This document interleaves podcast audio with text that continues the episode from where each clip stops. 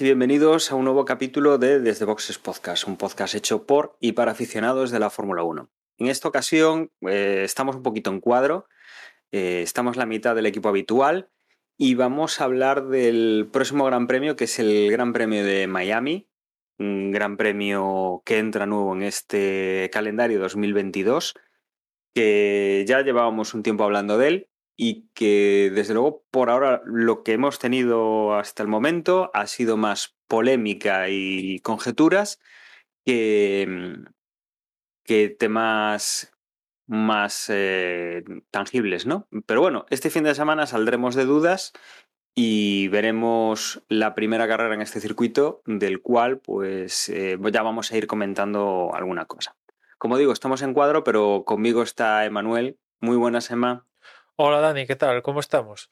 Oye, tú, no sé si tú tienes la misma sensación, pero le están dando un hype a esto del Gran Premio de Miami que yo había tiempo que no, no percibía esa sensación ante un nuevo Gran Premio. Pues sí que tengo esa sensación y sí que, em, bueno, a ver, es, eh, es una zona de, entre comillas, fácil acceso, con lo cual, pues tenemos imágenes, eh, es una zona, pues, eh, pues no es difícil que, mm, que un aficionado pues se nos pueda colar con un dron y, sacar imágenes como ya hemos visto circulando por internet de relativa calidad, pues como por ejemplo otros circuitos que de Vietnam yo creo que no llegamos a ver absolutamente nada o, o no, se, no se le dio tanto bombo a, esta, a ese circuito que finalmente pues no, no accedió al, al Mundial de Fórmula 1 pero, pero sí, desde luego aquí eh, el tema es que hay que vender.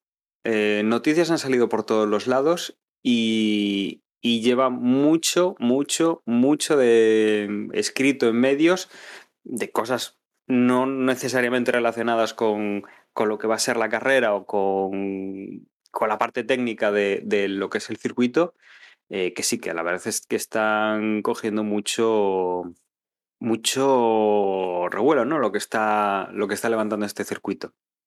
Sí, sí, a principio de semana incluso se llegó a especular que algún equipo, eh, a principio de, bueno, hace días, vaya, se llegó a especular que igual algún equipo presentaba una, una librea específica para el Gran Premio de Miami, ¿no? Con pues rollos y colores de, de, Miami, que el color de Miami es el, el, azul este clarito, ¿no?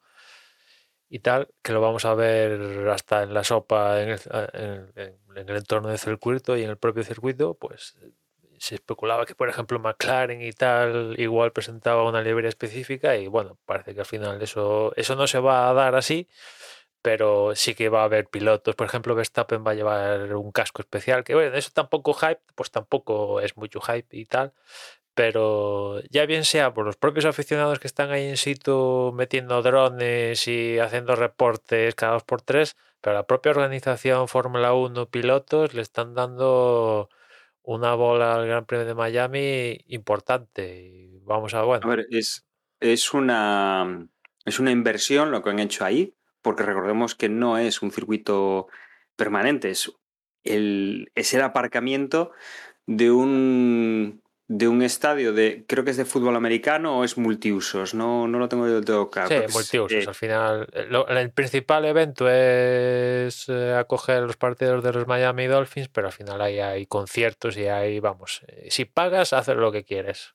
Sí, bueno, me, me refiero que, o sea, que, que es un recinto de, de fútbol americano y que bueno, que luego pues pueden utilizarlo para otras historias, ¿no? Que es lo normal, vamos, que no, mm.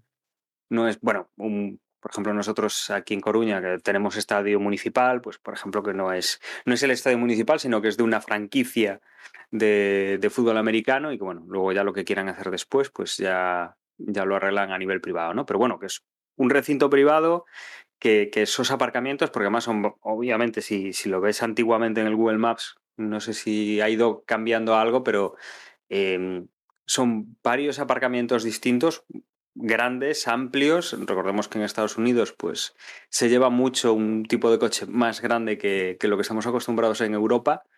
Las plazas son amplias y bueno, es un recinto con mucha capacidad, es amplio el parking y que cuando acabe el Gran Premio pues tendrán que recoger todo y volver a, a desmontar, meter el escalestri en la caja y, y lo guardamos para, para, el próximo año. Entonces es un circuito que se le va a sacar poco, poco uso durante el resto del año, obviamente, es, va a ser un parking y, y que le están dando un bombo y un platillo y un... No sé, o sea, para mí es... Eh, están llegando un poco a esa, esa, ese alrededor que tiene de glamour y de, y, de hacer cosas excéntricas y distintas y diferentes y darle un protagonismo que, por ejemplo, tiene o solía tener Mónaco, ¿no? Con, pues eh, yo qué sé, allí en Mónaco hemos visto mecánicos disfrazados de personajes de Star Wars para promociones de películas, hemos tenido el famosísimo caso del diamante en el morro del... había sido en el Jaguar, ¿verdad? Que sí. habíamos perdido un diamante en, en, una de las carreras. Algún día alguien contará, contará la historia de quién acabó mangando el, el pedazo pedrolo que llevaba ese Jaguar y que nunca más se supo de él. Sí, pues eh, yo creo que aquí estamos, estamos viendo un poco también esa, no sé, darle un, una importancia curiosa, porque además, eh, y esto, bueno, ha sido una de las cosas que, de, de, un poco relacionado con el circuito, porque no es exactamente el circuito en sí, de la parte del de, pista o de especificaciones o tal, es el, el, famoso charco que hay en, la zona de la curva entre la 5 y la 8, eh, que han puesto allí, pues yo entiendo que es una zona VIP. Eso sí que no lo he llegado a leer. Eh, sí, sí, yo creo o sea, que también es VIP, ¿no? Esa, es zona VIP. Bueno, sí. pues a, al final lo que es es un embarcadero falso con, con yates puestos allí de verdad, que han pintado el agua o han puesto unas lonas que, que simulan agua uh -huh. y que aquello pues es un... Obviamente, sí. o sea... Eh, la referencia más clara es Mónaco, porque en Mónaco siempre hemos tenido al lado del circuito, ahora ya, obviamente, pues dejando una distancia de seguridad, porque en el hace ya muchos años ha habido algún incidente de algún coche que ha caído al agua para, bueno, pues dejar espacio de seguridad con, con el puerto, pues hay zonas donde alejan los barcos, pero eh, estamos cansados de ver pues esos, esos megayates atracados o pegados al puerto. Bueno, o Abu Dhabi también tiene... Uno Abu Dhabi también de también efectivamente el... real, ¿no? Pero claro, los barquitos que han puesto aquí en Miami en comparación con los de Mónaco, pues son lanchillas de, de Chichinabo, pero, ¿no? En comparación con. Pero, pero, bueno, o sea, que lo que han hecho es poner, o sea, sí. no sé, ahí, ahí.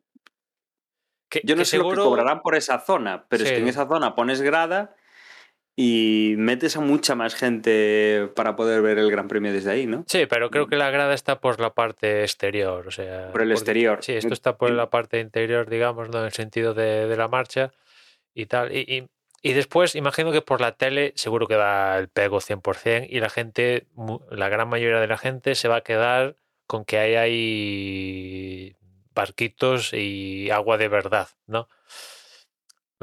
Salvo que sí, alguien el, de la televisión vaya a esa zona específico y haga, oye, mira, que esto que parece agua, y toque, mira, que esto no es agua de verdad, y, y salga en la tele, ¿no? Pero si imágenes aéreas y tal, seguro que da el cante y la gente va a salir con la idea de que hay, hay una zona, se ha sacado de la manga un, un mini, mini embargadero ahí a todo lujo, ¿no? A ver, esto, esto se corre en Estados Unidos, se corre además en, en Miami. Mmm, la fama la tienen los americanos de saber montar fiestas de este estilo. Eh, Liberty es, eh, creo que la sede es, americana, ¿no? Eh, con lo cual, aquí va a haber un derroche de medios, de, de todo lo que es eh, publicidad, eventos alrededor de los circuitos, que incluso ya cuando es el circuito de. cuando se corre en, en Austin, en el circuito de las Américas, eh, también montan un, un, festival alrededor de todo lo que es el fin de semana de competición que, que da bastante.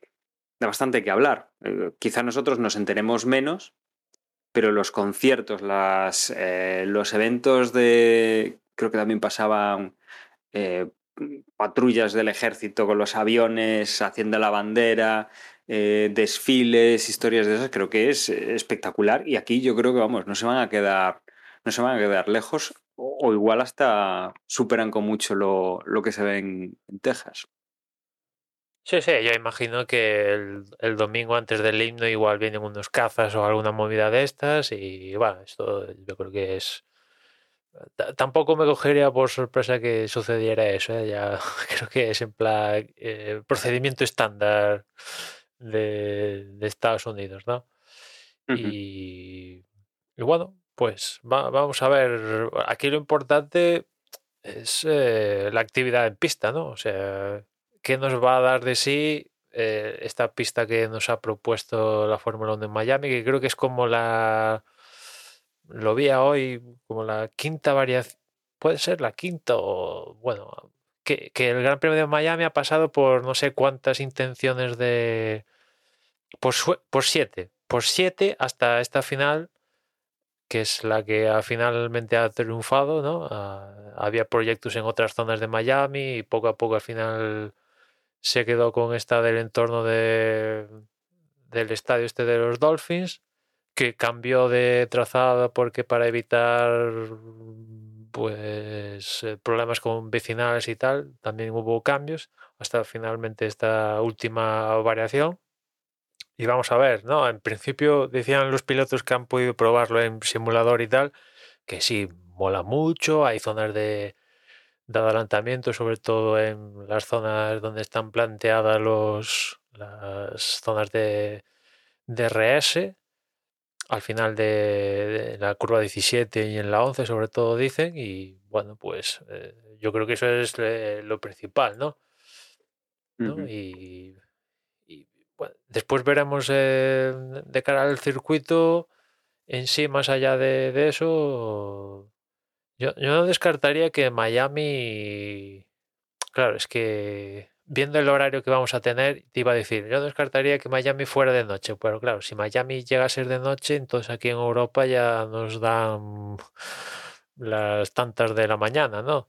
Sí, porque de, bueno, los horarios. Del día siguiente, lo, con lo cual. Luego lo comentaremos, pero bueno, la diferencia horaria no da para. Claro, por diferencia no para horaria, tan, tan aquí en Europa cuadraría mal que fuera de noche y, y, seguramente acabe siendo de día perpetuo, pero de noche no, no, no estaría mal eh, el, el, entorno del, del circuito y tal, tal como lo han planteado, ¿no? También una de las cosas que más me mola del circuito, aparte de, bueno, pues la zona del estadio y tal, es un poco en la curva 16, porque ahí digamos que el, el, circuito va plano, ahí enlaza con la recta más, más grande del circuito, que es paralela al, al, al, río que hay ahí, pero en ese 16, digamos que ahí confluyen entradas y salidas de la autopista a diferente nivel.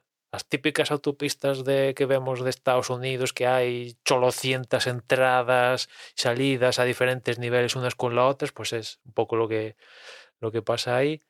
Y, y no sé, me, de, de, verlo en pelis y tal, me mola. Me, mola, mola, me molará ver coches de Fórmula 1 pasando por lo bajo y por la parte superior saliendo y entrando coches por esas zonas de, entrada y salida de, de, la autopista. Sí, desde, desde luego, a ver, el, la zona del circuito, cuando uno se pone a ver el mapa y, y ve tal y como está ahora mismo en, en, Google Maps, por ejemplo, con la vista de satélite, y puedes ver no sé, la zona la que es, que, que, al final es pues un descampado con con aparcamientos por todos los lados. Yo creo que este fin de semana, cuando lo veamos construido y veamos exactamente eh, cómo lo han organizado, yo creo que nos vamos a llevar una, una sorpresa importante, ¿no? De, de, qué es lo que han hecho a cómo realmente se ha organizado eh, todo este invento, ¿no? Y, y, desde luego lo que comentas tú, mm, sí que yo creo que va a ser muy curioso de ver el, el cómo hacen esa esa curva que, que, claro, o sea, es que es la salida de una autopista, ¿no? Es un cruce a varios niveles que, de todas formas, yo creo que esto lo vemos en algún circuito, por ejemplo, en Singapur, Sí, pero lo sí, vemos sí. y no lo vemos, porque lo que es el circuito, cuando vemos las imágenes por arriba, es de noche, eh, la carretera se ven las lucecillas de los coches, pero poco más. Lo que desde luego destaca es el circuito que hay debajo, pero esa- estas cosas no las, no las vemos. Y yo creo que este año, corriendo de día, ahora tenemos las cámaras, eh, las cámaras de casco, que seguramente más de una, más de una eh, toma la vamos a tener cuando pasen por esta zona curiosa del, del escalestri de, de acceso. Y además va a ser a pleno día, con lo cual eh, yo creo que, que seguramente sí sea bastante, bastante llamativo. Habrá que ver un poco cómo, cómo han hecho el invento, porque desde luego tú ves las curvas que hay y dices, eh, sí, muy bien, o sea, la parte del parking veo que es fácil de hacer, pero luego el tema de- del acceso con la autopista dices, ¿cómo lo han metido por ahí? O sea, han tenido que asfalta- asfaltar verde, eh, sí, cortar esa- accesos, o sea, es, es Esa bastante... zona es nueva, específica, sí, sí. Bueno, todo es específico, evidentemente, pero hay algunas zonas de que era ya calle y, y han asfaltado ya y para adelante, ¿no? Pero casi todo es nuevo, sí.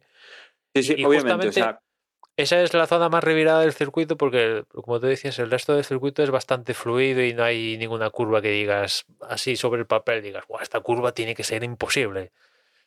No es muy complicado y quizás la, la parte que más problemas le puede llegar a plantear a los pilotos, que tampoco es un circuito que tenga sobre el papel, insisto, unas curvas imposibles, pues seguramente es esta el- esta zona ¿no? que estamos hablando de donde se ven estas entradas y salidas de, de la de la autopista, ¿no? Curvas eh, 12, 13, 14, 15 y 16, pues la parte más lenta del circuito, pues ahí, pues quizás igual ahí es donde está el tiempo, ¿no? También de, de la vuelta, porque el resto va a ser, creo que leía que el 58% de la vuelta es acelerador a fondo, según las simulaciones, o sea que básicamente es pisar y, trazar y poco más, y esa zona así lenta, pues seguramente es donde, donde se saquen las diferencias de tiempo.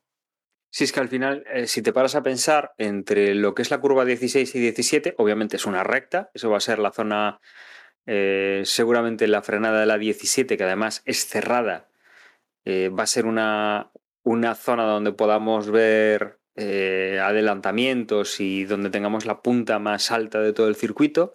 De hecho, el, el- la, mm, no me sale en español, bueno, la, la- medición de velocidad punta es al final de esa, de esa recta. Em, y luego tenemos de la 8 a la 11, que realmente no es una recta, porque hay la 9 y la 10 en el medio, pero bueno, que prácticamente es una recta. De hecho, entre la 9 y la 11 es donde está eh, otro sector de DRS. Y luego tenemos también la zona de la línea de meta entre la 19 y la 1, que es más pequeño que las otras dos zonas, pero desde luego mm, es bastante circuito eh, el que se va a poder hacer, si no a tope, eh, casi a tope de, gas, casi sin ningún problema.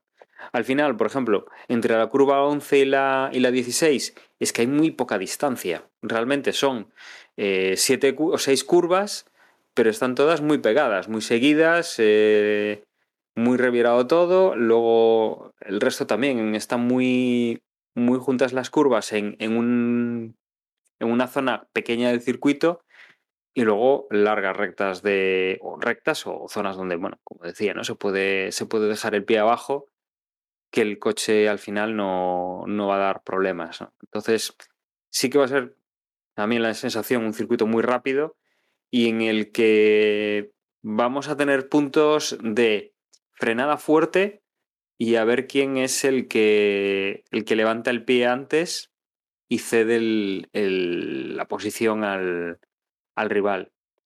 También habrá que ver, que esto es importante, en este tipo de curvas, qué escapatoria o qué tamaño tienen las escapatorias, porque desde luego el, el espacio que tienen en el, sobre el, sobre el mapa, ya no digo sobre el plano del circuito, ¿no? Pero sobre el mapa es curioso verlo y, y yo no sé si tendrá unas grandes escapatorias, me imagino que no, que las escapatorias eran bastante reducidas y si vas muy rápido y la escapatoria es reducida, aunque sea de, de asfalto, cosa que a Carlos Sainz le, posiblemente le vaya a venir bien, Sí, sí. con la racha que lleva, Eso es seguro. Ya- O sea, que Carlos Sainz no se va a quedar atrapado en la grava, esto es seguro que no va a pasar aquí en Miami. Eso es ci- 100%. pues desde luego, eh, si la escapatoria es minúscula y, llegas muy rápido, mm, No, Vale, alguna sí. hay, ¿no? o sea, las típicas para que te den la licencia de, de grado que haya, ¿no? Pero evidentemente son, son todas de asfalto, os podéis imaginar, y son pues las típicas para permitir un, un leve fallo, ¿no? A lo que tengas pero- un, un fallo más tal de la cuenta, ya te comes el. Santa, Santa Devota, Santa Devota en, en Mónaco tiene escapatoria. Pero bueno, Sí, sí, es- sí, es- este- ese tiene ese escapatoria, tamaño. pero todos los años sabes que alguien se espete ahí. O sea, eso eh, antes Sí, o sí, no- después alguien pesa, ¿Alguien toma la escapatoria? Sí, eso es por descontado, pero alguien también duda entre si tomar la escapatoria y de hacer- intentar hacer la curva al último momento y acaba comiéndose el muro, ¿no? Puede sí, que no darse hay- aquí no hay eso mucho también. espacio. Pero yo imagino que, bueno.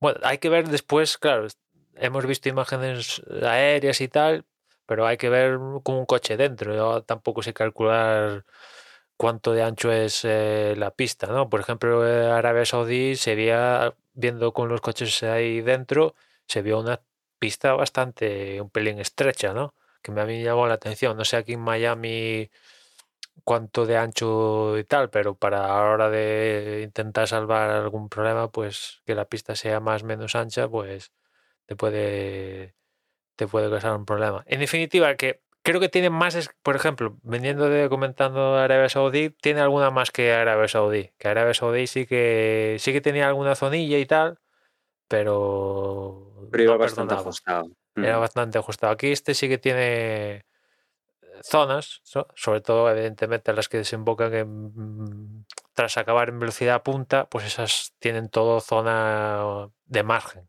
¿no? Pues hay un problema y tal, ¿no? Pero no son kilométricas, no, e- evidentemente. Luego, ot- otro detalle que todavía, obviamente, hasta que no tengamos los coches circulando este, este próximo viernes, no, no vamos a tener pues, una referencia inicial. Otra de las cosas que hablábamos al principio, de que se ha tenido mucho hype y que sí que hemos leído ya hace tiempo, eh, bueno, se hablaba de que el asfalto lo habían hecho con, con bastante mimo, que, claro, estamos pensando que han asfaltado por encima de un aparcamiento, o sea, que esto luego va a volver a ser aparcamiento, que no es un circuito permanente como pueda ser Montmeló, como pueda ser Paul Ricard, como pueda ser eh, cualquier otro circuito que, pues por ejemplo, que ahora han, han, han estado haciendo retoques en, en Bélgica, en Spa. No es un circuito cerrado que no va a circular tráfico por ahí y que el uso que va a tener es de circuito cerrado. Eh, claro, aquí han hecho una inversión y han publicitado que han hecho una muy alta inversión con el tema del, del asfalto, que ha sido un asfalto que se ha hecho con muchísimo mimo, con, con unas técnicas que han vendido pues, como, como innovadoras, que han eh, hecho mucho, mucho uso de nuevas técnicas para el asfaltado, que ha quedado precioso, maravilloso, perfecto, estupendo y fabuloso. Con lo cual, veremos a ver, por un lado, si se cumplen lo que estaban diciendo y pues no tenemos ningún tipo de problemas raros con ese asfaltado, por decirlo así, especial que han hecho. Y, y segundo, vamos a ver qué resultado da. Porque puede estar muy bien asfaltado, pero que luego los coches, pues, eh, mm, den problemas con degradación de neumáticos o, o similar, ¿no? O que produzca pinchazos o... Creo, que, creo recordar que lo que habían dicho es que es más abrasivo y que el agarre es, es eh, importante. Aparte de que, bueno, dicen que es eh, perfecto, que no tiene ondulaciones, que está peraltado fabulosamente bien, que vamos, que, que está todo hecho como, como si lo imprimiesen directamente del plano. Sí, o sea que de urbano esto tiene poco, ¿no? No, que realmente deberíamos eh, poner una nueva cata- catalogación a estos circuitos, ¿no? Porque es urbano, a ver, pues eh, está al lado de un estadio y tal, hay casas al lado, pues sí, es urbano y no, porque realmente no pasa. Sí, hay una zona que podríamos decir que sí que es una, podríamos considerar calle, pero el resto del trazado es. No son calles por donde pasen los coches habitualmente, ¿no? Con lo cual, esto es un circuito urbano. Pues a ratos sí, a ratos no. Re- Y- Recuerda que en Imola es, eh, has visto casas, Claro, has visto claro, gente en los balcones que- asomada al circuito. O sea, claro, es que seguramente sí, Imola sea urbano. Imola sea igual más, más urbano que esto, ¿no? Porque Imola, uh, si, si alguna vez os, os- os pasáis por Imola y tal, eh, joder, Imola está en el meollo de, de la ciudad o del lugar ese, ¿no? Donde está Imola. Y, y, Sí, que, o sea, es, es muy típico las casas estas que hay, pues a pie de circuito que están viendo desde el balcón de la casa. Sí, sí, o bueno, sea, de hecho, eh, el, otro día en la que- transmisión vimos hasta gente, si no recuerdo mal, subida a los. Sí, sí, bueno, gente en el tejado que. Cuidado, ¿no? Pero sí, sí, hay fotos de Imola de gente tomándose una copa de vino y de fondo está un Ferrari pasando. O sea, en pocos lugares pasa eso, ¿no? Y, y con el asfalto, pues sí, decían que han traído una proporción muy alta del asfalto de, de, de- canteras locales de silicio que es súper abrasivo y que al final lo han tenido que juntar con granito para que no sea una tortura y tal. Bueno, vamos a ver cómo, cómo reaccionan eh, los neumáticos, ¿no? Si, si vamos a tener mucha, poca degradación. Eso habrá que verlo, ¿no? Porque aparte, imagino que la pista de primeras estará sucia, ¿no? Lo siguiente y con el paso de, del fin de semana irá mejorando. O sea que igual, por poner el viernes, vemos que, que los neumáticos duran dos telediarios y sin embargo en la carrera al final vemos que únicamente hacen una parada. Igual, estoy especulando, ¿eh? Igual por desarrollo de pista, pues al final lo que el viernes es hay graining o hay blistering o vete tú a saber, pues cambia, ¿no? Porque la pista, las condiciones de la pista han mejorado. Después otra cosa, yo no sé si esta zona de Miami, sé que en Miami pues hay una humedad del copón, ¿no? Y no sé si es habitual que, que caiga a cierta hora del día esté, digamos, como programada que te caiga el chaparrón habitual de estas zonas así húmedas y tal, caloríficas. Y no sé si esta época en Miami es época de lluvias o algo así, ¿no? Con lo cual, si es de darse eso, pues si llueve, si llueve todos los días, pues es casi empezar de cero.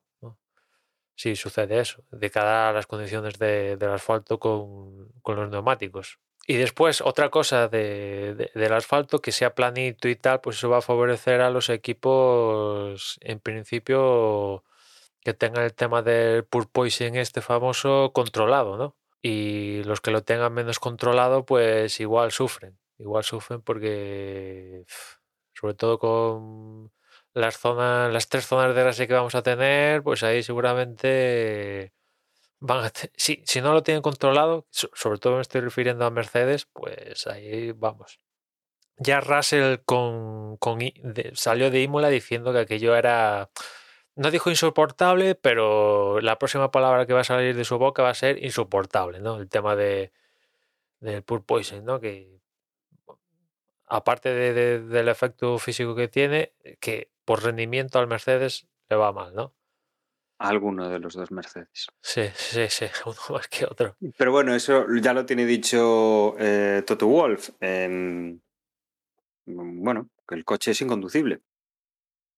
Pero bueno, parece que solo para, un- para uno de los dos pilotos. Eh, El otro, la verdad es que está rascando bastantes puntos, todo hay que decirlo. Bueno, es el, es el único piloto que ha estado en los eh, top 5 en todos los circuitos que hemos corrido hasta ahora. O sea, ahí Sí. es nada. Sí, sí, que, mira, vi, vi ahí, ayer vi una, ayer o hoy, una estadística que al final de cuentas, eh, el equipo que más vueltas ha completado eh, de lo que llevamos de temporada es, eh, creo que era Mercedes. Y el que menos, después de, de todas las pruebas que hemos dado, es Ferrari. O sea, no deja de ser curioso que, que al final con Eh. todos eh, eh, lo- que Carlos Sainz haya quedado en dos carreras consecutivas en la primera vuelta y tal, que, que el equipo que menos vueltas haya completado en lo que va de temporada sea Ferrari. Y el que más... Corrígeme si me equivoco. ¿Ferrari en pretemporada no fue el que más vueltas ha dado? Sí, puede ser, puede ser. Para si no es él, estaría cerca. Que me suena que sí, que habían comentado que había sido el coche que más vueltas había dado durante todo el invierno y, mira Es tú. que Ferrari, eh, después de, del. que esto lo comentamos, después del domingo, el, el lunes, ¿no? El lunes hubo test de neumáticos, entre los cuales estaba Ferrari, eh, aprobando ya los neumáticos del próximo año, y el, el coche a Carlos Sainz hubo fotos ahí de que se le quedó parado. O sea que. Toquemos madera para que a la tercera vaya la vencida y Carlos no, enfocándolo en él, no, no sufra ningún percance y pueda acabar la, la carrera, ¿no? Porque tres carreras abandonando ya sería demasiadas, ¿no? Sobre todo hablando del, del nivel del coche que, que tiene, ¿no? Aparte es otra, seguramente aquí veremos un paquete importante en cuanto a mejoras de varios coches, ¿no? Que algunos lo hayan, algunos decidieron poner algo más de la cuenta en, en Imola y otros descartaron ponerlo en Imola por, porque era formato sprint y no les iba a permitir probarlo con todo, con, con toda la dimensión que querían, ¿no? Querían tener más tiempo, ¿no? Y, lo van a traer aquí en Miami, ¿no? Por ejemplo, Mercedes final- principio va a traer cosas un poco importantes, Alpine en principio también, Ferrari va a tener así las primeras mejoras un poquito serias porque hasta ahora han hecho, ¿qué llevamos? ¿Cuatro carreras? ¿Puede ser? ¿Cuatro o cinco? Llevamos cuatro, ¿no? Dos victorias de Leclerc y dos de Verstappen, puede ser, ¿no? Esta es la quinta. Pues eh, han hecho todas las- estas primeras carreras Ferrari básicamente con lo opuesto. Con alguna adaptación para cada circuito, pero eh, en términos de evolución con lo opuesto. Mientras que, por ejemplo, Red Bull ya ha traído novedades un poquito más importantes en lo que va de temporada, ¿no? Con lo cual vamos a ver también si, em, Ferrari con las mejoras que va a traer aquí en Miami y después sobre todo en, en Barcelona, eh, si mejora o incluso llega a empeorar, que ya no sería la primera vez que pasa con, con Ferrari, ¿no? No, además, esto yo creo que lo comentamos la semana pasada, bueno, la semana pasada o, cuando fue el Gran Premio de Emilia Romana, eh, con el tema del el formato de la carrera del sprint, que como ya dijimos, pues eh, tienen la intención de pasar de 3 a 6 y justo lo que dices tú, eh, hay equipos que allí no han llevado eh, esas mejoras porque no tenían margen de prueba. Recordemos que el cambio de, de un fin de semana normal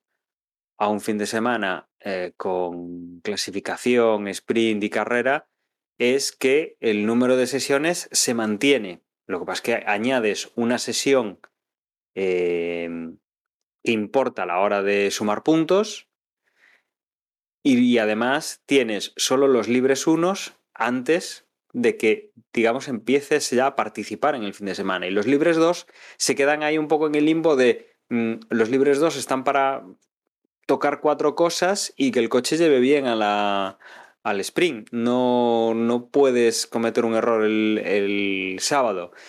Y además, cualquier pieza que hayas probado el viernes, si la has dejado en el coche, ya te ha afectado la clasificación. Con lo cual, bueno, es lo que decíamos que igual había que cambiar un poquito el, formato del sprint, de dejar pues igual las dos, las dos sesiones de, de test el viernes, cambiar las dos eh, sesiones de viernes y sábado para el sábado, quizá darle una vuelta, ¿no? Y aquí, además, lo normal es que en Europa, que es donde prácticamente todos los equipos tienen sus sedes, sus fábricas y su logística, lo normal es llevar las piezas nuevas a, a Europa porque ya vienen prácticamente pues, de la fábrica al, al, circuito, ya van directas. Y aquí, en cambio, para llevarlas para Miami, bueno, pues eh, sí que es un poco es un poco el forzado de, de, ese tipo de pruebas de fin de semana distinto como el que vimos el, en el circuito de, de, Imola la semana pasada, no hace dos semanas.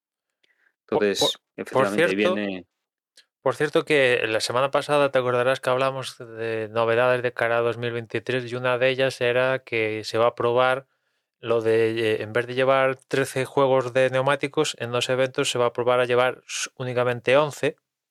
Sí. Y, y, resulta que, que, que, en esos dos eventos que va a haber en, 2000, eh, en 2023, aparte de llevar únicamente 11, no, no simplemente va a haber un cambio, una reducción de 13 a 11, sino que los cambios van a ir a, más, porque en esos dos eventos donde se van a llevar 11, 11 juegos y se van a repartir en en cuatro blandos, cuatro medios y tres duros, resulta que, que, los pilotos van a estar obligados a utilizar en la Q1 los neumáticos duros únicamente, en la Q2 los neumáticos medios y en la Q3 los neumáticos blandos, ¿no? No van a poder mezclar, o sea, ser libre como es ahora, que si quiero meter duros, pues duros o blandos, o independientemente de estés en Q1, Q2 o Q3. Sin embargo, esto, en estos dos eventos que se va a probar el próximo año, pues ya digo, en Q1 únicamente van a poder utilizar duros, medios en Q2 y, y blandos en, en, Q3, ¿no? Si, si les damos un poco más de tiempo, Emma, yo creo que van a, van a jugar con eh, añadir un poco más de suspense. Es decir, si hay 11 juegos de neumáticos, pues que sepáis que al azar uno de los juegos de neumáticos va a tener un neumático pinchado. O sea, porque es que a este ritmo, oye, si van a estar restringiendo todo, que así tenéis que hacer la Q1, así la Q2, así la Q3, tenéis estos neumáticos que son los únicos que os dejamos, carrera tenéis que poner dos, dos eh, juegos distintos.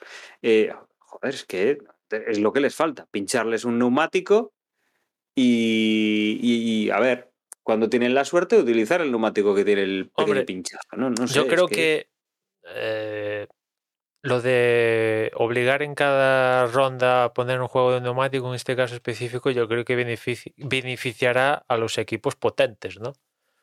Porque claro, un, el, el, peor equipo de la parrilla, si en la primera ronda le pones duros, pues es, va a ser imposible que se pase a Q2, ¿no? O sea, por eso intentan meterlos máxima cantidad de blandos posibles para intentar meterse en la Q2, con lo cual, en principio esta norma lo que veo es que beneficia a los, a los poderosos. Mira, yo, yo creo que ya lo llevo. Creo que llevo muchos años sin volver a repetirlo, pero lo he dicho desde hace mucho tiempo. A mí el hecho de mmm, la obligación la tienes de llevar eh, dos tipos de neumáticos distintos, mmm, me sigue pareciendo lo mismo de siempre. Eh, lo dije en su momento y lo voy a volver a repetir ahora hay coches a los cuales eh, les viene mejor un neumático y una estrategia y coches que le viene mejor otro neumático y otra estrategia. A mí el hecho de que obligues a llevar los neumáticos que te funcionan, vamos a decir, bien y los que te funcionan mejor, o los que te funcionan bien y los que te funcionan mal, no sé, no, no, no le veo yo el... Eh, puede tener algún tipo de error de, o sea, de, mm, de ahorro de costes por detrás, porque, no sé, haces la planificación de otra manera. Pues yo qué sé. Pero desde luego, para espectáculo, a mí que me digan por qué tienes que llevar un neumático que te va a ir mal y otro que te va a ir bien. O uno que te va a ir regular y otro que te va a ir mejor. No sé, o sea, por competitividad, pues cada uno que monte lo que, lo que quiera. Obviamente pones un límite, ¿no? Oye, tú eliges cuántos neumáticos quieres, los pides y ya está. A mí este invento de, no sé, de intentar hacer jugar a todos en, eh, por las mismas reglas, ¿sabes? O sea, no, no me tiene sí, mucho hombre, sentido. Suena raro porque justo para este año han quitado la obligación de empezar la carrera con el, con el neumático Marques en mejor tiempo en la Q2, ¿no? Que justamente al final acabó beneficiando a, los mejores coches, ¿no? Y para este año ya sabemos que lo han quitado y ahora es libre y cada uno puede salir a carrera con el neumático que le dé la gana, ¿no? Sí, independiente de, de, de del tiempo que haya marcado en Q2 con el, neumático que haya sido, ¿no? Y la verdad me, me, llamó la atención cuando, cuando lo leí, ¿no? Que en estos dos eventos donde se va a probar la reducción de, del juego de neumáticos de 13 a 11, pues van a estar marcados en cada ronda el, el tema de los compuestos específicos, no, no, no, no va a ser libre. ¿eh? Me ha llamado la atención, ¿no? No, sé, igual lo cambian, lo acaban cambiando, ¿no? Porque aún estamos en, a principios de 2022 y esto es para 2023 e igual de tú saber si, si no hay un cambio de, de última hora eh, con respecto a esto, ¿no? Y Mira, después- Liberty, Liberty debería ser un equipo de Fórmula 1. ¿Sabes? Tener, tener sus coches ahí y sobre los coches de Liberty, que no contarían para el campeonato ni nada, pero estarían ahí en el medio estorbando, eh, ir probando estas, estas historias. Vale, pues hoy al equipo Liberty le van a limitar, yo qué sé, la gasolina. Va a tener que. No van a poder utilizar el- la bomba. Venga, vamos a probar a llenar el depósito con, con garrafas. Bueno, y acuérdate ahora que en vamos a ponerle neumáticos más pequeños. Pues venga, neumáticos más pequeños. Que En algún sé. momento Ross Brown llegó a decir, bueno, estaría bien tener ciertas pruebas en el calendario para probar cosas, pero que por ejemplo no den puntos para el campeonato del mundo. Pero claro, eso díselo a los equipos, temas económicos como siempre, cruzados. Y, ¿Y, y, tal. y dónde haces un gran premio que no tenga premio? Que, que alguien vaya a ir a ver un, un entrenamiento libre que, que corren además los pilotos en plan. No sé, o sea. No, si lo planteas bien, se podría hacer, yo creo, pero seguramente alguien diría que no, porque pues, económicamente yo quiero tener premio porque no sé qué, quiero tener los puntos para el campeonato del mundo, justo va a ser una pista que me favorezca a mí y justo la que de, o sea, esta que me favorece a mí no da puntos y la que me va a favorecer a mí por trazado sí que no me va a favorecer por trazado, sí que, sí que da puntos. Y seguro que habría quejas, ¿no? Pero la verdad que a lo largo de un calendario ver a pruebas test, no, pero fuego real, aunque no acabara dando puntos mm, de por sí, pues no me desagrada, ¿no? Porque puedes hacer todas las simulaciones que quieras por ordenador y todo lo que quieras y sí, o hay la inteligencia artificial mejora, los algoritmos mejoran y todo es fantástico, pero como la realidad no hay no hay nada. Y aún con la realidad, pues no me canso de repetirlo. Azerbaiyán el primer año fue una basurilla como gran premio y a partir de, de eso, pues las carreras, de momento, de momento, ha dado carreras in- interesantes, ¿no? No muermos. Bueno, Pues nada, a ver, a ver qué es lo siguiente que sacan de la, de la chistera. ¿Te parece si nos vamos metiendo ya en, en más a fondo con lo del Gran Premio de Miami? Sí, antes un, un- detalle es que el, otro día en Imola se, se- nos pasó comentar la confirmación oficial de que Carlos Sainz ha renovado con Ferrari, que ya en el, en el previo ya digamos que lo dejamos por hecho, pero quedaba la confirmación oficial que llegó al día siguiente de publicar el previo, creo, una cosa así como siempre, que Ferrari confirmó que Carlos renovaba por dos años, con lo cual tanto Leclerc como Sainz acaban contrato a finales de 2024. Lo cual yo tengo sensaciones encontradas que los dos pilotos acaben el mismo año. Por un lado lo veo guay, en el sentido de que están a la par, ¿no? Mismas condiciones. Pero por otra parte, de cara a Ferrari como organización, pues imagínate que se piran los dos. O sea, empezar, mm, ya me pongo un escenario que seguramente no se dé, ¿no? Que se piren los dos, pero se puede dar. Es una de las posibilidades. Imagínate Y- empezar 2025 con pilotos nuevos, 100%, hostia. 2025 es un año eh, previo a la transición de la nueva reglamentación del 2026. Si no hay cambios un- de última hora, sí. Veremos eh, en, qué se, en qué se traducen los cambios bueno, que están ahora dándole vueltas a- al reglamento. Mm, con lo cual, veremos un poco en qué, eh, en qué situación nos encontramos. Y tiene Recordemos que- pinta, y tiene pinta que vamos a, a ver una parrilla con actores potentes mm, e- en, en ella, ¿no? Lo cual si hay actores más potentes en la parrilla, pues va a haber puestos más suculentos para irse, ¿no? Con lo cual la idea que te puedes decir, bueno, seguramente Leclerc o Carlos Sainz, igual, pues como Ferrari en ningún sitio, bueno. Igual si de repente te parece un Audi o un Porsche de tu vida, pues igual sí, Ferrari mola, no te digo que no, pero en un momento dado, dependiendo cómo vaya la situación, el contexto actual, puedes decidir cambiarte. O sea, mira, por ejemplo, que le salió mal, ¿no? Pero Fernando Alonso pudo, hubiera podido seguir en Ferrari y se marchó a McLaren, que evidentemente sabemos cómo acabó la jugada y le salió estrepitosamente mal, ¿no? Pero decidió irse, ¿no? Y, todo porque en principio el proyecto de McLaren era la bomba, ¿no? Y un poco lo, vendía, lo vendía muy bien. Sí, y, un poco puede pasar que aparezca proyectos suculentos como del grupo Volkswagen, ¿no? Porque hace unos días el, el CEO de, de, Volkswagen, Herbert Diss, en una entrevista en, en, YouTube, en un canal de la propia Volkswagen, soltó que, que tanto Porsche como Audi habían decidido entrar en la Fórmula 1, ¿no? que estaban viendo todo el contexto de, de, aparte de las cambios de, regulaciones del motor, ¿no?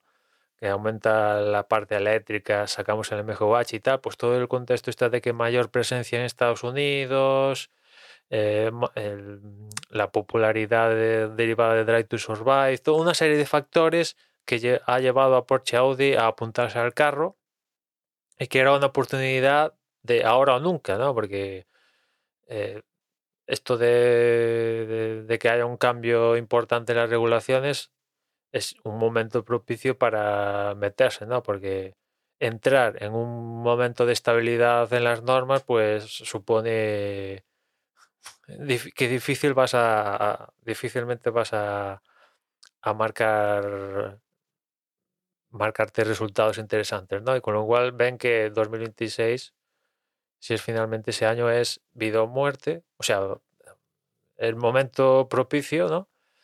para, para meterse. La, la, cosa es que dice que con Porsche la cosa está más avanzada que con Audi.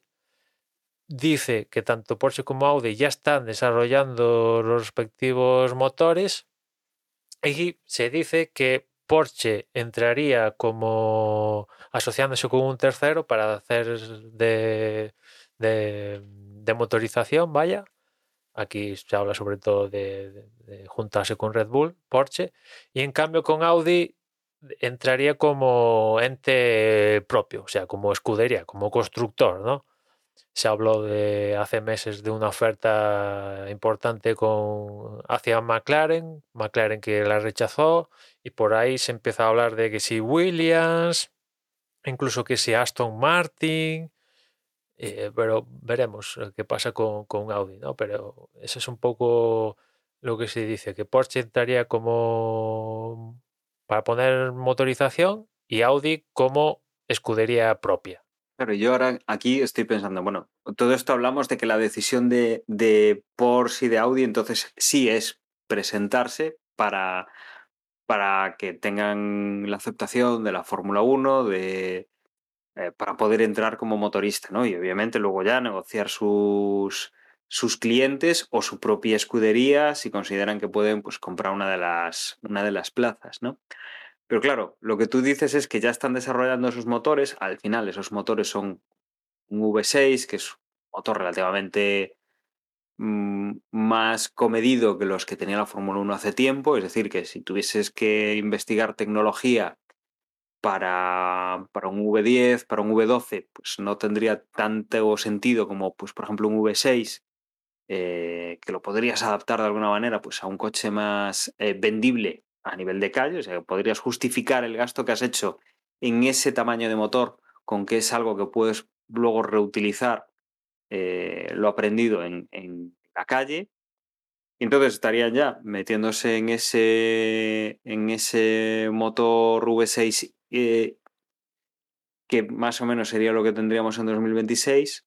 Claro, que, que, los dos, yo, que los dos, tanto Porsche como Audi, ya tienen bastante experiencia con motores híbridos. No con la configuración exacta. Bueno, otra cosa es que tampoco sabemos la configuración exacta de los motores de 2026, ¿no? Estamos hablando de, del marco que, que está diciendo la Fórmula 1, ¿no? Pero faltan concretar detalles, pero en principio tienen experiencia. O sea, tanto Porsche como Audi ya ganaron con prototipos híbridos en Le Mans. Eh, los dos han ganado en Fórmula E con ahora sí 100% eléctricos. Audi está con el proyecto del Dakar, que es un coche, sí, con propulsión eléctrica, pero aquello medio híbrido, ¿no? O híbrido, dependiendo de cómo lo quieras ver el, coche del Dakar. O sea que experiencia ya tienen. Y aquí te digo yo, Emma, o sea, están manos sobre manos a la obra sobre estos nuevos motores que ellos creen que pueden ser más o menos, entiendo que las ideas que, que se van a aplicar para 2026. Claro, es un momento muy goloso porque no están oficialmente en la Fórmula 1, pueden gastar lo que les dé la gana, entiendo yo, en desarrollar eh, esos motores, esas tecnologías, y hasta que no estén oficialmente en Fórmula 1, eh, no están aplicando límites o restricciones de, presupuesto que otros equipos que ya están dentro de la Fórmula 1 entiendo que sí que tendrán que aplicar para desarrollar el cambio de 2000 de, sí, claro. de la reglamentación 2022 a la 2026. Sí, bueno, pero e, es verdad, es verdad lo que comentas que bueno, no están metidos dentro del campeonato, con lo cual no tienen que adherirse a ninguna reglamento financiero, ¿no? En ese sentido, con lo cual podrían ponerse a gastar lo que les dé la gana, pero en contrapartida los otros motorizadores, motoristas, pues están testeando su unidad de potencia día a día. No con, tiene, la... experiencia real, claro. Sí, claro. No, no, no la tienen, evidentemente, con la configuración que vamos a tener a partir de 2026, pero por ejemplo, el V6 pues eso está rodadísimo y tal. Y, temas de software, por ejemplo, que estos cacharros manejan un importante tema electrónico software, pues ya lo tienen manejado. Pero en fin, que estos son alemanes y, o sea, solo hay que verlos cómo funcionan en estas categorías que comentaba antes, Le Mans, Fórmula E y el Dakar. O sea, desde luego la, apuesta es muy fuerte si sobre todo, mm, yo creo que llevamos hablando de, la entrada del grupo Volkswagen y llegamos hablando a que si entrarán con Porsche, si entrarán con Audi, si entrarán con alguna de las eh, marcas todavía más top del grupo. Eh, mm, claro, aquí están diciendo que entran con dos. O sea, ya no con, una de las que tienen en la marca, no, con dos. Con lo cual, bueno, veremos un poco en qué acaba todo esto eh, que vamos a tener mucho tiempo y que bueno, seguramente irán saliendo noticias en los próximos años y... Que, aparte las dos, es curioso, creo que las dos están... Bueno, Porsche sigue estando en la Fórmula E, Audi lo dejó y de momento se ha centrado en, en, el proyecto del Dakar, pero creo que las dos están confirmadas con, con un prototipo para Le Mans, o sea que si ahora vienen con Fórmula 1 van a solapar proyectos que, bueno, hay que... Solo falta que digamos que Volkswagen vuelve a... O sea, que Volkswagen, que sí, que, Audi vuelve a, a rallies. Que, entiendo que, que Volkswagen está corriendo, ¿no? En, en rallies. si no recuerdo em, mal. Sí, pero con Skoda y en, otra categoría que no es la, la máxima. O sea, sí que tiene marcas del grupo ahí haciendo rallies, Sí, pero en la máxima World Rally Car 1, esta ultra híbrida, que ya funciona con híbridos, creo no, no está, porque está Toyota, está Hyundai y bueno, otras, Ford y tal, pero no, no está Volkswagen como, como la propia marca Volkswagen. Que yo sepa, igual ahora sé que está Skoda, pero Skoda está en otra categoría por debajo de, de la top. Sí, sí, bueno, aquí, aquí lo que ha dicho lo que ha dicho Volkswagen es que están interesados, que ellos quieren entrar con, con Porsche y con Volkswagen y con Audi.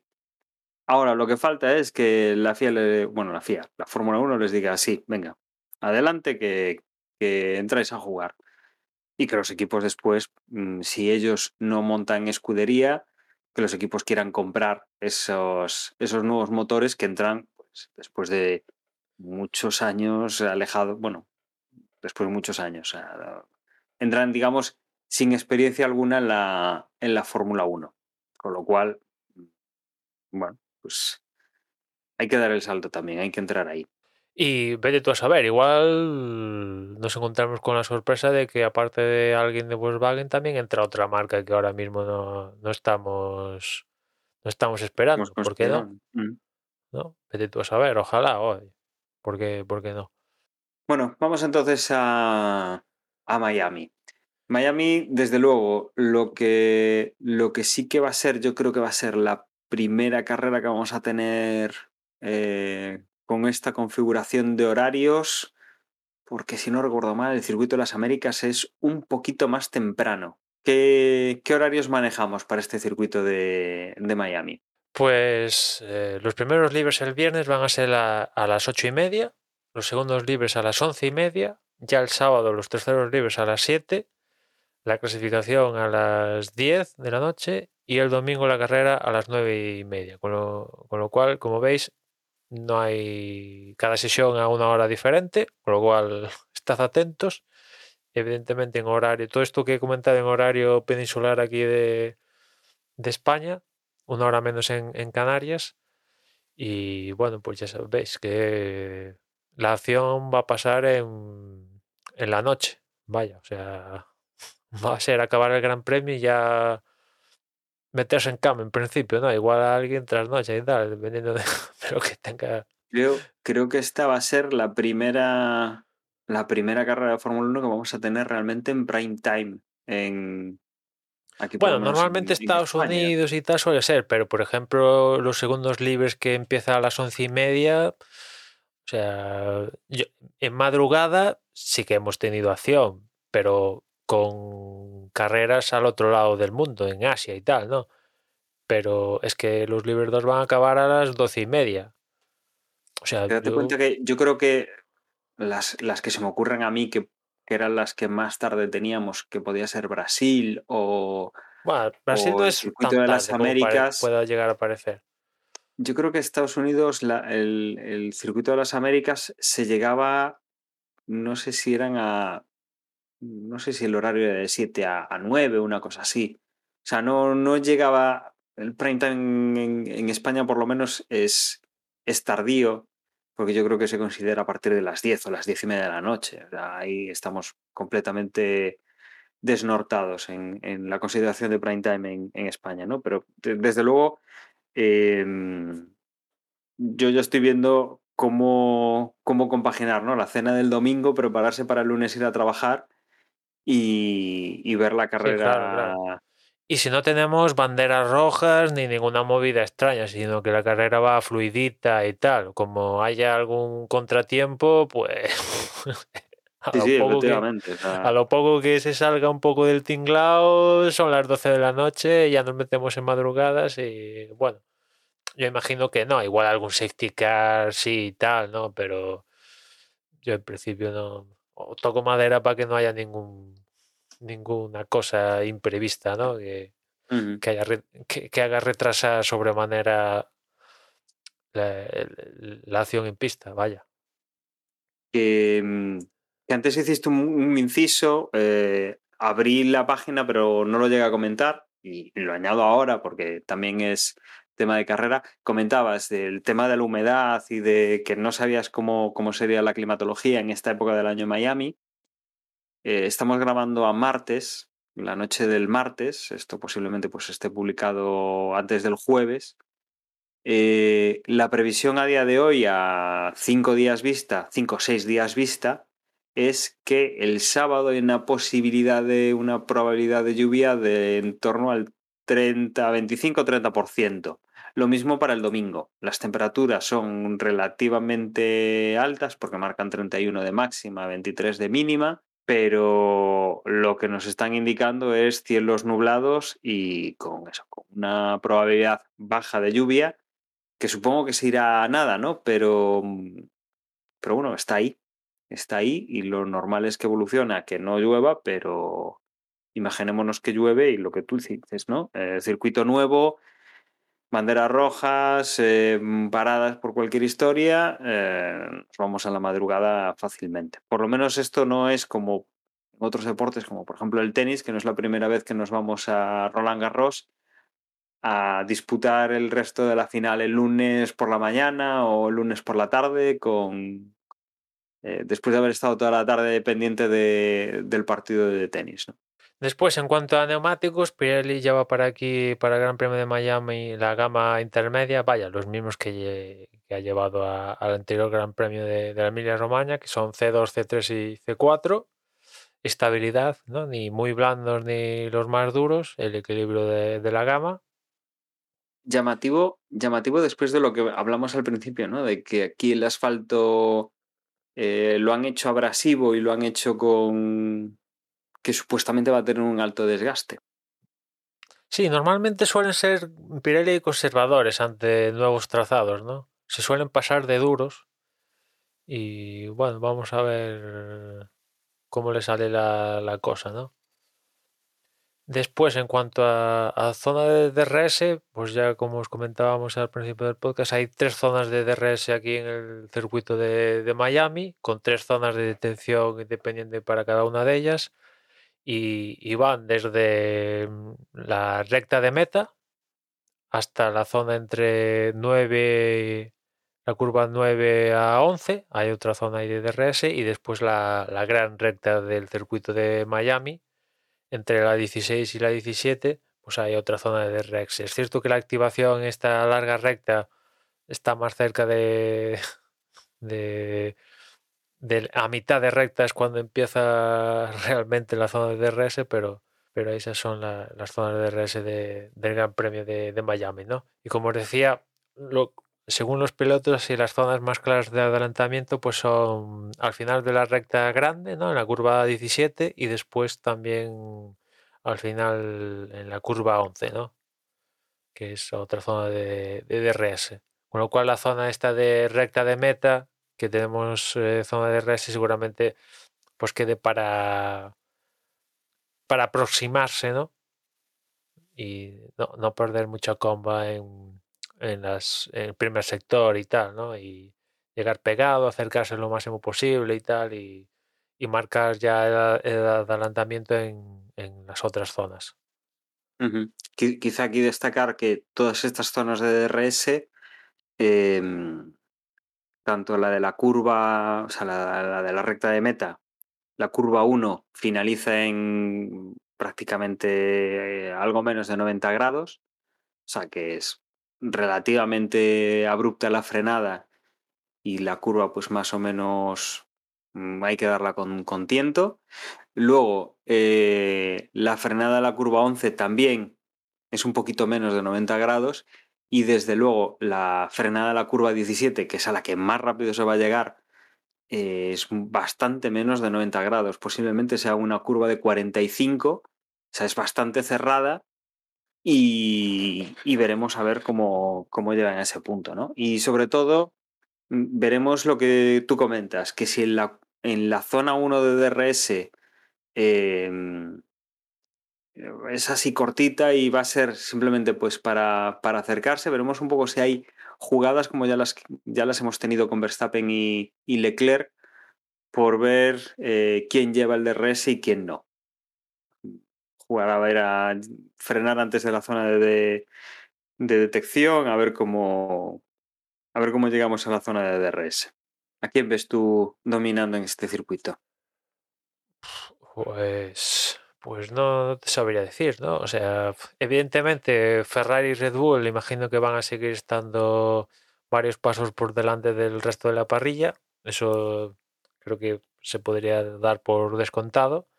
Y sobre estos, pues, pues ni idea, ¿no?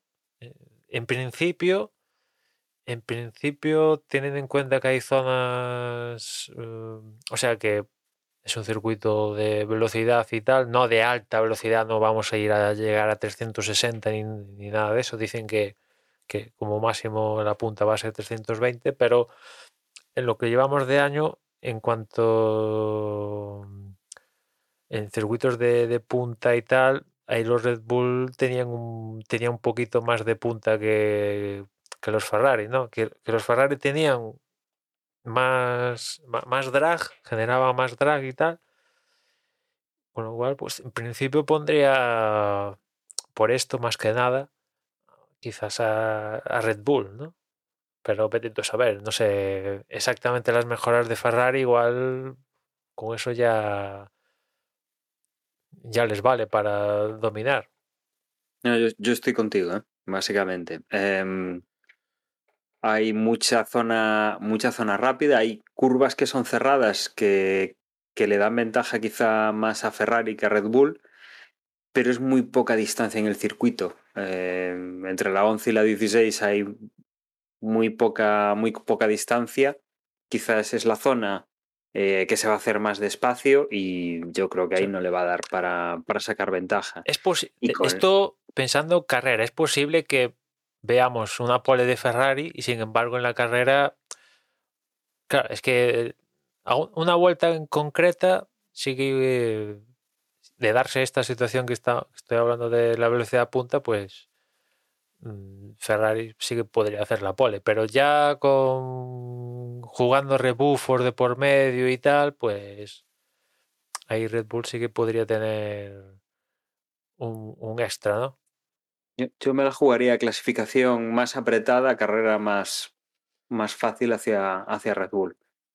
Quizás la clasificación, lo que dices tú, ¿no? Que salga una vuelta buena para, para los Ferrari, ahí es un poquito más lotería porque son eh, 10 minutos de, o 15 minutos de clasificación. Eh, pero bueno, la carrera es imponer tu ritmo y ser lo más constante posible. Yo creo que ahí, pues, veremos más Verstappen y Checo Pérez eh, que pueden hacer contra, contra Carlos y contra Leclerc. Y veremos a ver si se mete algún piloto, algún piloto más por el medio. Y veremos si, por ejemplo, Russell pues, cumple con, con su por lo menos un quinto puesto aquí. Y no sé si quieres añadir alguna cosa más o tenemos alguna historia ahí que se nos haya quedado pendiente de por comentar. Nada, a ver cómo se da este gran premio. Como comentábamos al principio del podcast, todo, bueno, le están dando mucho hype y solo espero que no acabe dece- decepcionando.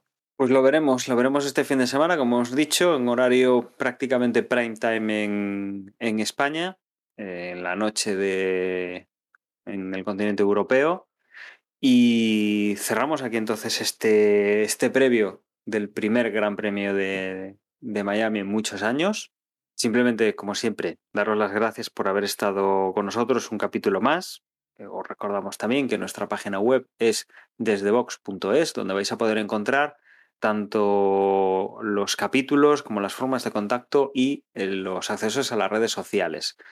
De todas formas, ahora Manuel también os va a recordar redes sociales. Y os recuerdo que si nos queréis mandar un correo, desde boxespodcast.gmail.com es nuestra dirección. Y nada más. Eh, hasta la semana que viene. Saludo. Como siempre, podéis contactar con nosotros en Twitter, somos arroba desde boxes, o también podéis escribirnos algo en Telegram, que de ahí tenemos grupo, al cual podéis acceder mediante la dirección t.me barra desde boxes. Ahí ponéis esa dirección en el navegador y ya os se produce todo el operativo para poder apuntaros al grupo. Y nada más, ya nos escuchamos en la próxima carrera.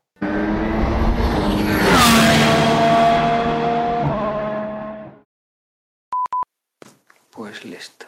Ahí estamos. Otro más para la saca.